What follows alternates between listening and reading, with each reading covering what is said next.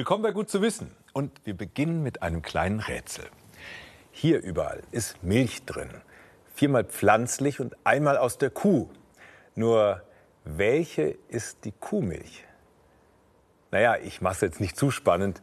Das hier ist die Kuhmilch, alle anderen sind pflanzlich. Die hier zum Beispiel, das ist eine Mandelmilch.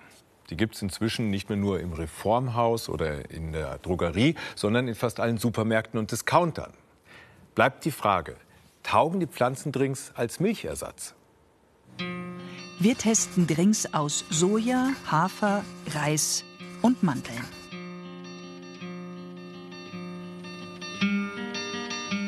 Und zwar testen wir auf Inhaltsstoffe, Schadstoffbelastung und die Ökobilanz. Zum Vergleich. Was ist drin in der Kuhvollmilch? Pro 100 Milliliter 3,5 Gramm Fett, 3 bis 4 Gramm Eiweiß.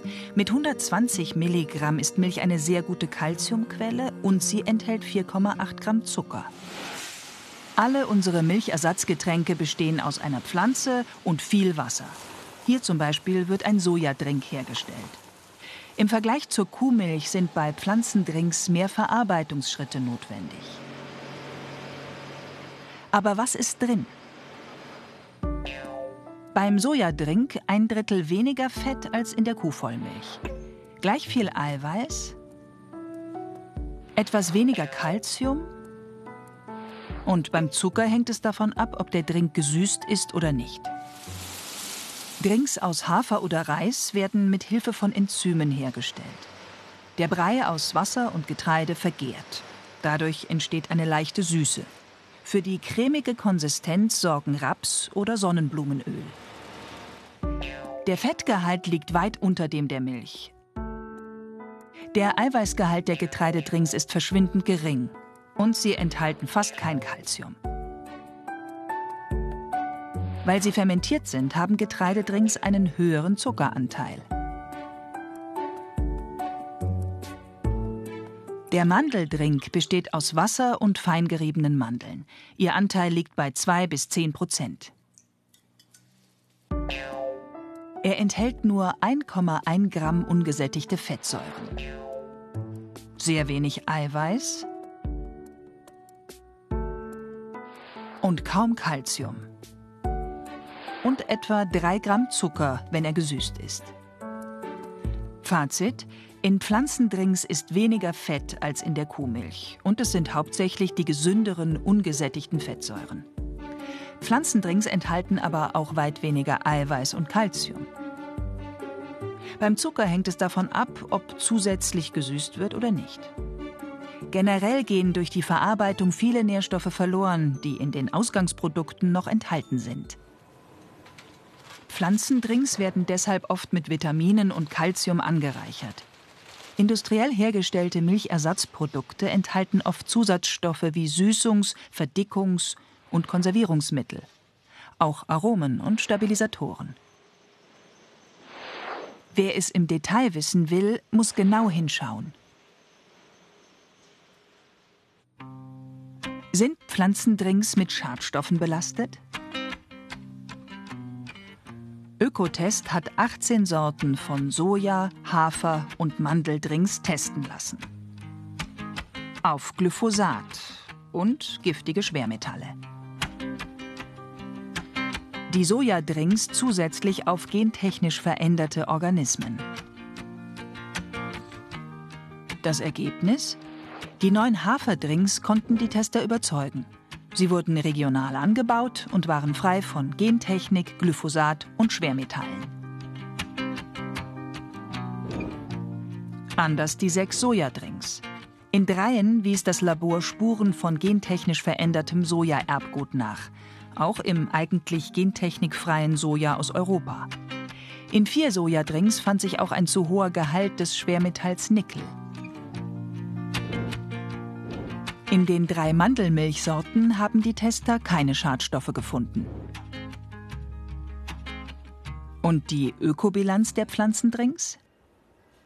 Thomas Nemecek untersuchte zusammen mit einem Kollegen die Umweltwirkungen von 40 Lebensmitteln.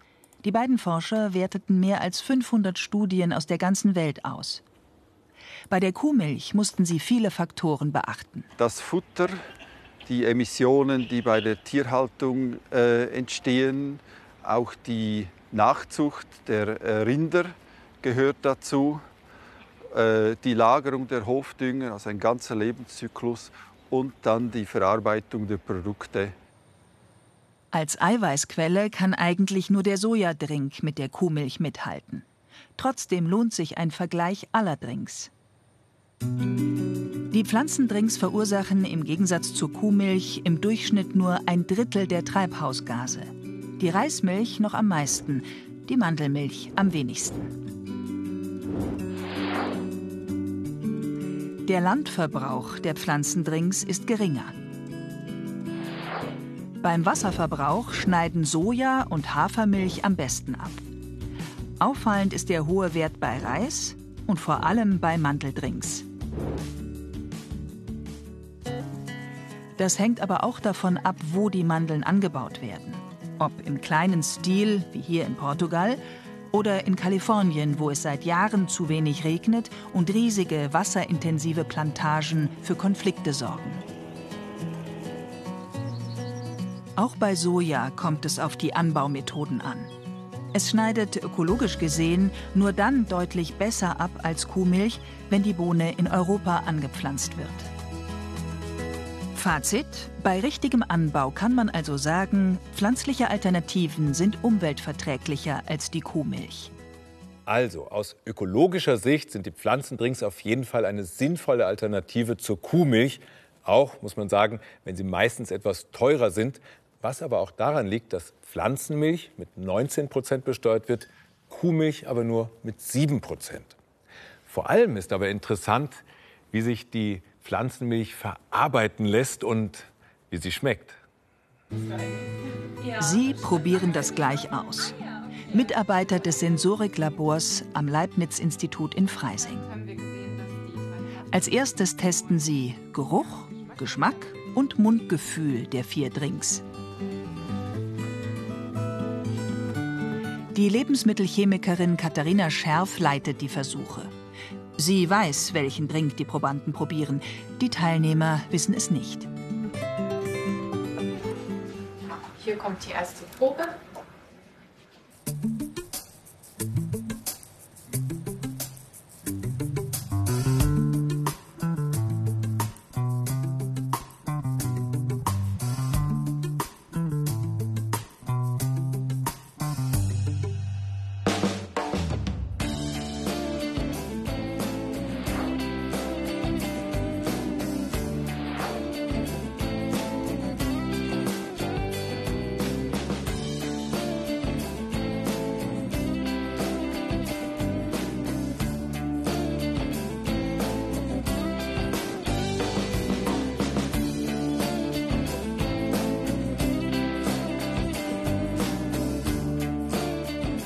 Die Kriterien sind vorgegeben. Es geht um süß, sauer, salzig, bitter, Geschmack und Mundgefühl. Ich fand tatsächlich gar keine Milch so, dass ich sie mir jetzt selber kaufen würde. Am ehesten vielleicht noch die Nummer zwei, weil die war einfach am süßesten. Mhm. Mir persönlich hat die Milch Nummer 1 so am besten geschmeckt. Da könnte ich mir auch vorstellen, dass man das als Kuhmilchersatz trinken könnte. Von der Textur her war jedoch die Milch Nummer 4 am besten. Die war am cremigsten und auch hatte einen guten Fettgeschmack und hat den Mund gut ausgefüllt. Mir hat eigentlich die Milch Nummer 3 am besten geschmeckt, weil für mich da das Mundgefühl am besten war und die ja schön cremig war. Weiter geht's im Backlabor. Wie gut gelingt der Milchschaum für einen Cappuccino mit den Pflanzendrinks? Michaela versucht's mit dem Reisdrink. Clemens mit dem Mandeldrink.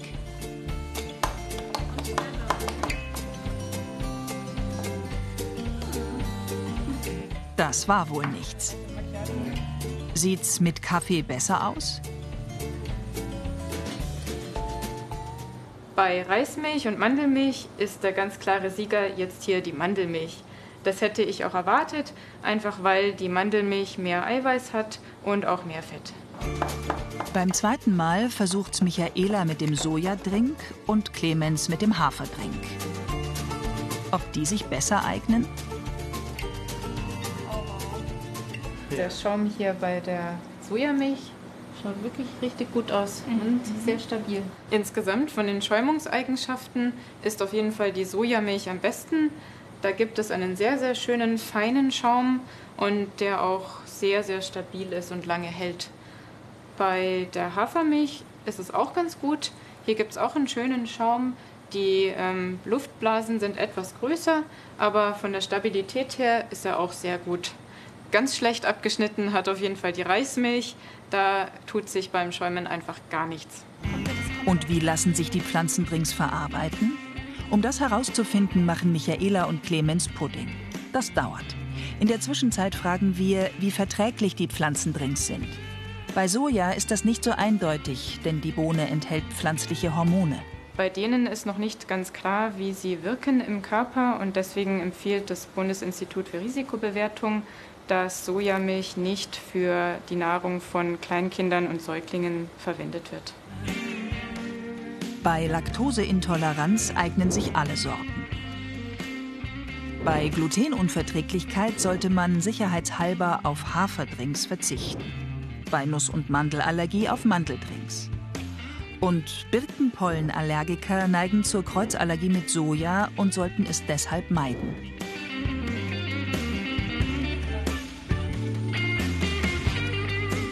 Der Pudding ist fertig.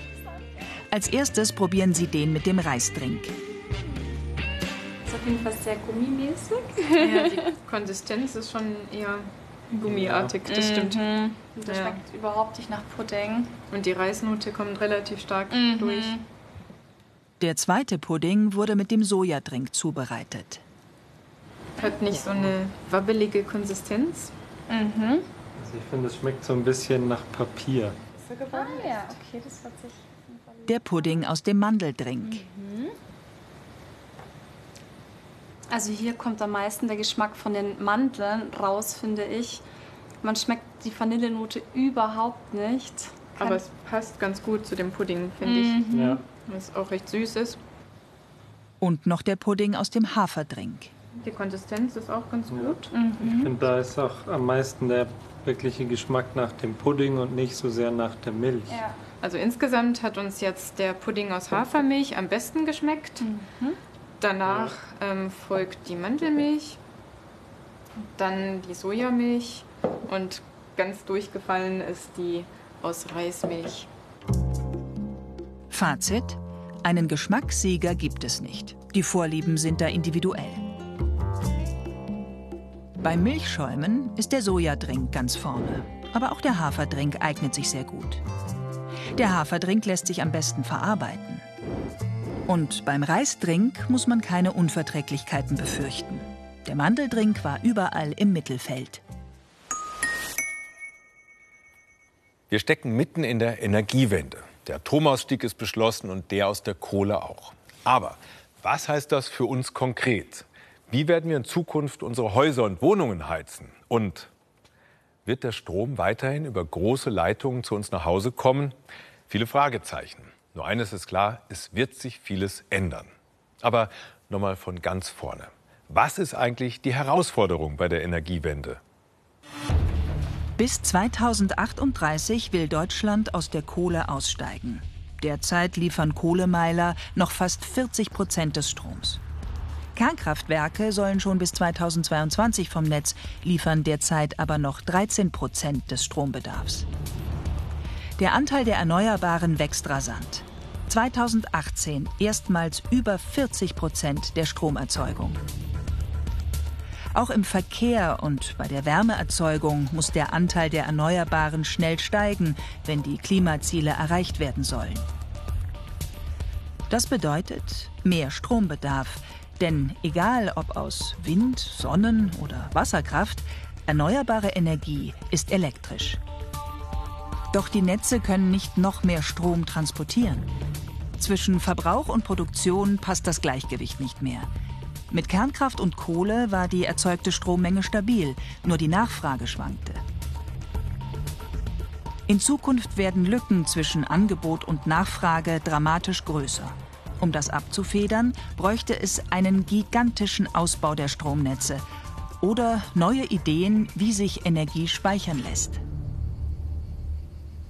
Wenn ich an Energiewende denke, dann springen mir spontan Bilder in den Kopf von gigantischen Windkraftanlagen und Feldern voller Solarpaneele und neuen Stromtrassen quer durch Europa.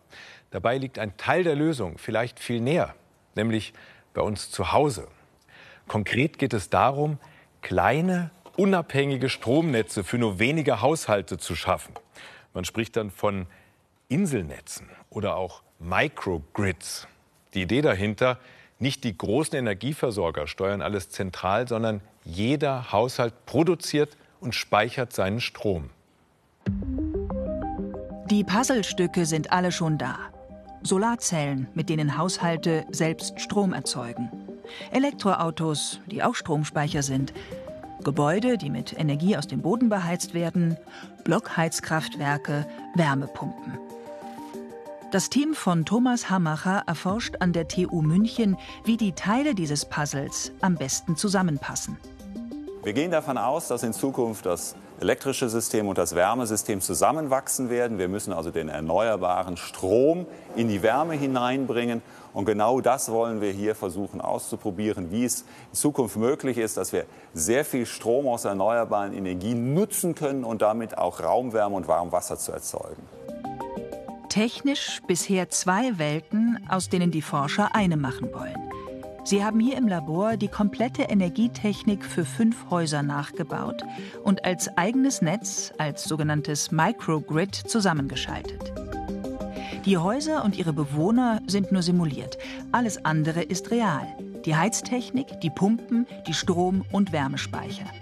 Die Mission? Steuertechnik entwickeln und testen um Probleme zu entdecken und Lösungen zu finden, simulieren die Forscher den Alltag im Microgrid bis ins kleinste Detail.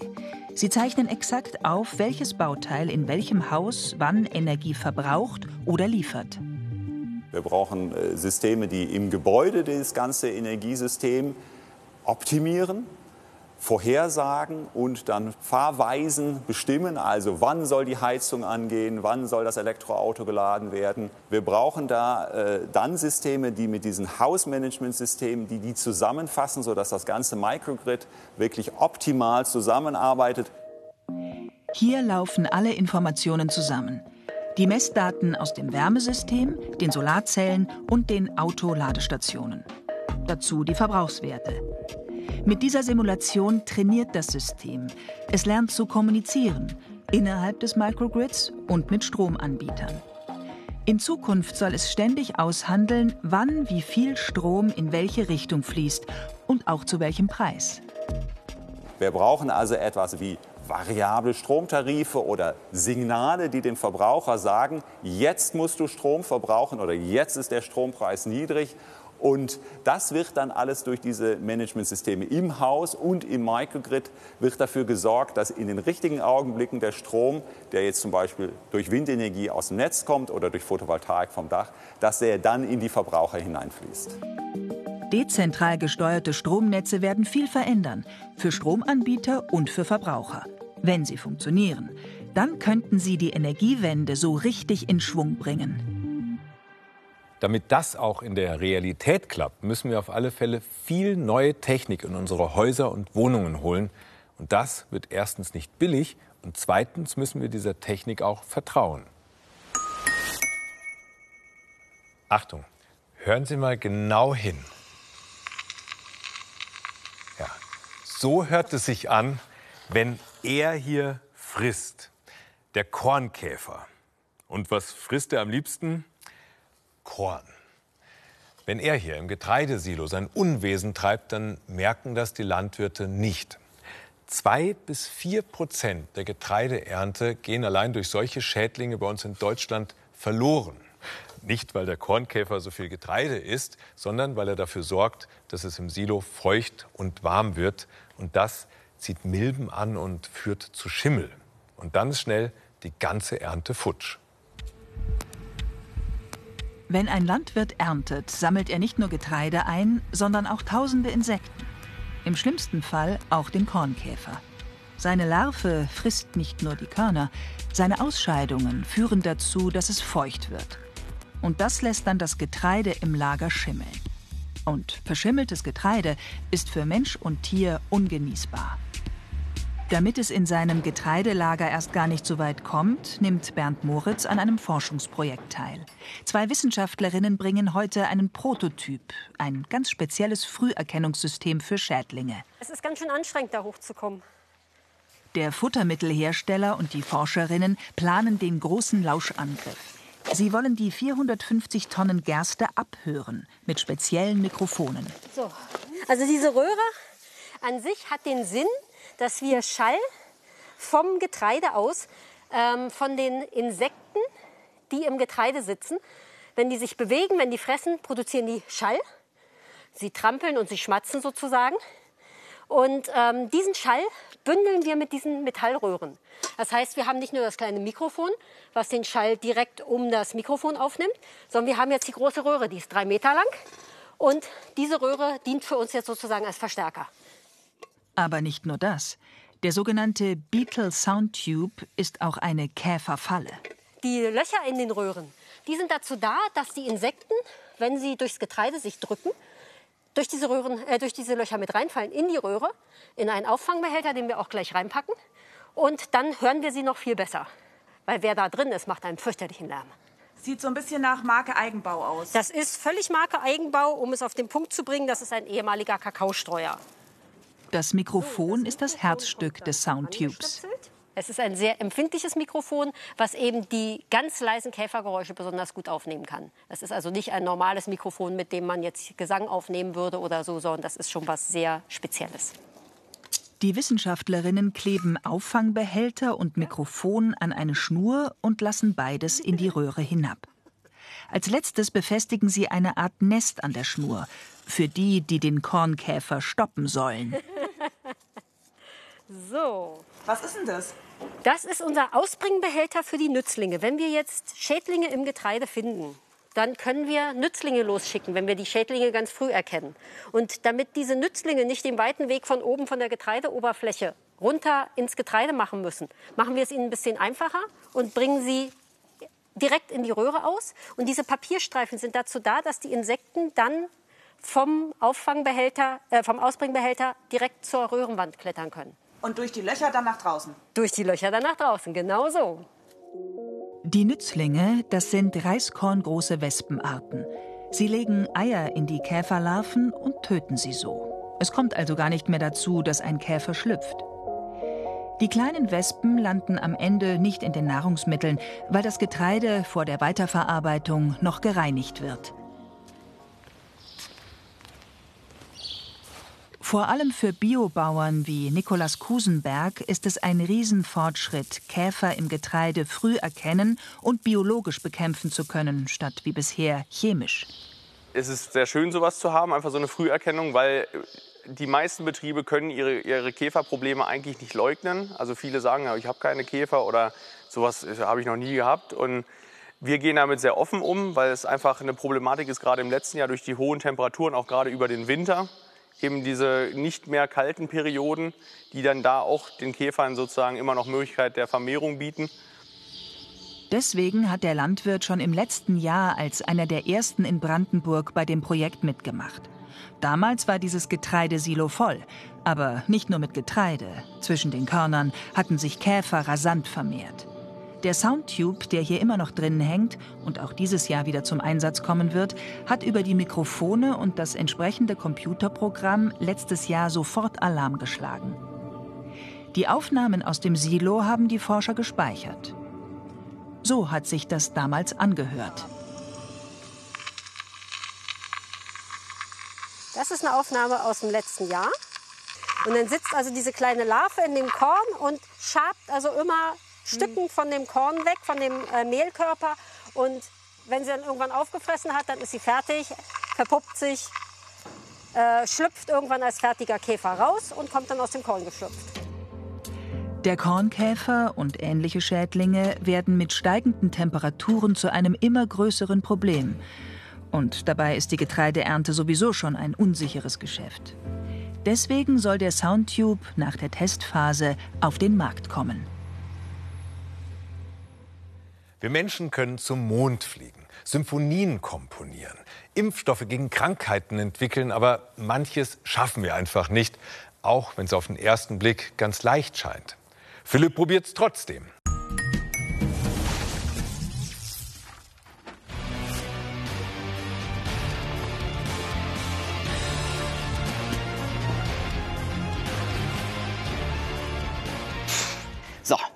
Jetzt bin ich startklar, denn ich habe heute ein paar Sachen vor, von denen heißt es, die schafft eigentlich fast kein Mensch. Dinge, die so viel Kraft brauchen, dass sie im Prinzip unmöglich sind. Na, das wollen wir noch mal sehen. Nummer eins, der Eiertest. Angeblich ist es nicht möglich, ein rohes Ei nur mit Muskelkraft kaputt zu kriegen. Ja, dass ich das Ei nicht kaputt kriege, hat zwei Gründe. Zum einen die Form. Es ist fast schon kugelförmig und die Natur hat es so eingerichtet, dass die Kugel zu den stabilsten Formen überhaupt gehört. Denn wenn ich das Ei jetzt mit der Hand gleichmäßig umschließe und fest zudrücke, verteilt sich die Kraft gleichmäßig auf die ganze Oberfläche. Grund zwei, warum ich das Ei nicht klein kriege, das Innenleben. Es ist nämlich flüssig. Und Flüssigkeiten lassen sich so gut wie überhaupt nicht zusammendrücken. Das heißt, das flüssige Innere des Eis leistet Widerstand gegen meine Muskelkraft.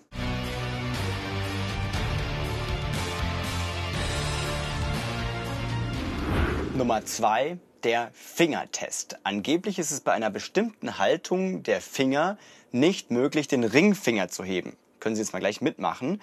Und zwar muss man einfach nur den Mittelfinger einklappen. Ja, dann kann ich jetzt also den Daumen bewegen, den Zeigefinger, den kleinen Finger, aber nicht den Ringfinger. Das liegt daran, dass bei unserer Hand jeder Finger seinen eigenen Muskel und seine eigene Sehne hat. Außer Mittel- und Ringfinger. Die teilen sich eine. Verläuft also irgendwie so.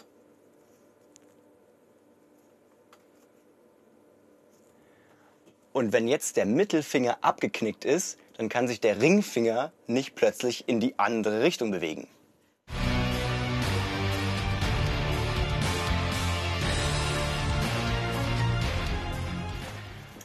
Nummer drei, der Papiertest. Wenn man zwei Bücher oder Blöcke Seite für Seite ineinander schlägt, kriegt man sie angeblich auch mit aller Kraft der Welt nicht mehr auseinander.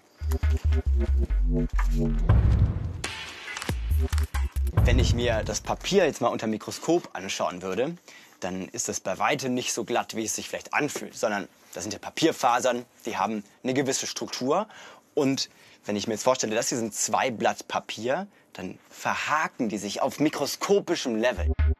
Je mehr übereinander kommen, desto mehr verstärkt sich dieser Effekt, diese Haftreibung. Und ja, hier habe ich schon 100 Seiten und gegen die habe ich keine Chance. Es gibt einfach Sachen, da kann man mit noch so viel Muskelkraft ankommen. Die Physik ist einfach stärker. Und diese Folge Philipp probiert, sowie alle anderen, gibt es zum ganz in Ruhe anschauen, auch in der BR-Mediathek und im BR-YouTube-Angebot. Gut zu wissen. Und damit vielen Dank fürs Zuschauen und weiterhin einen schönen Abend.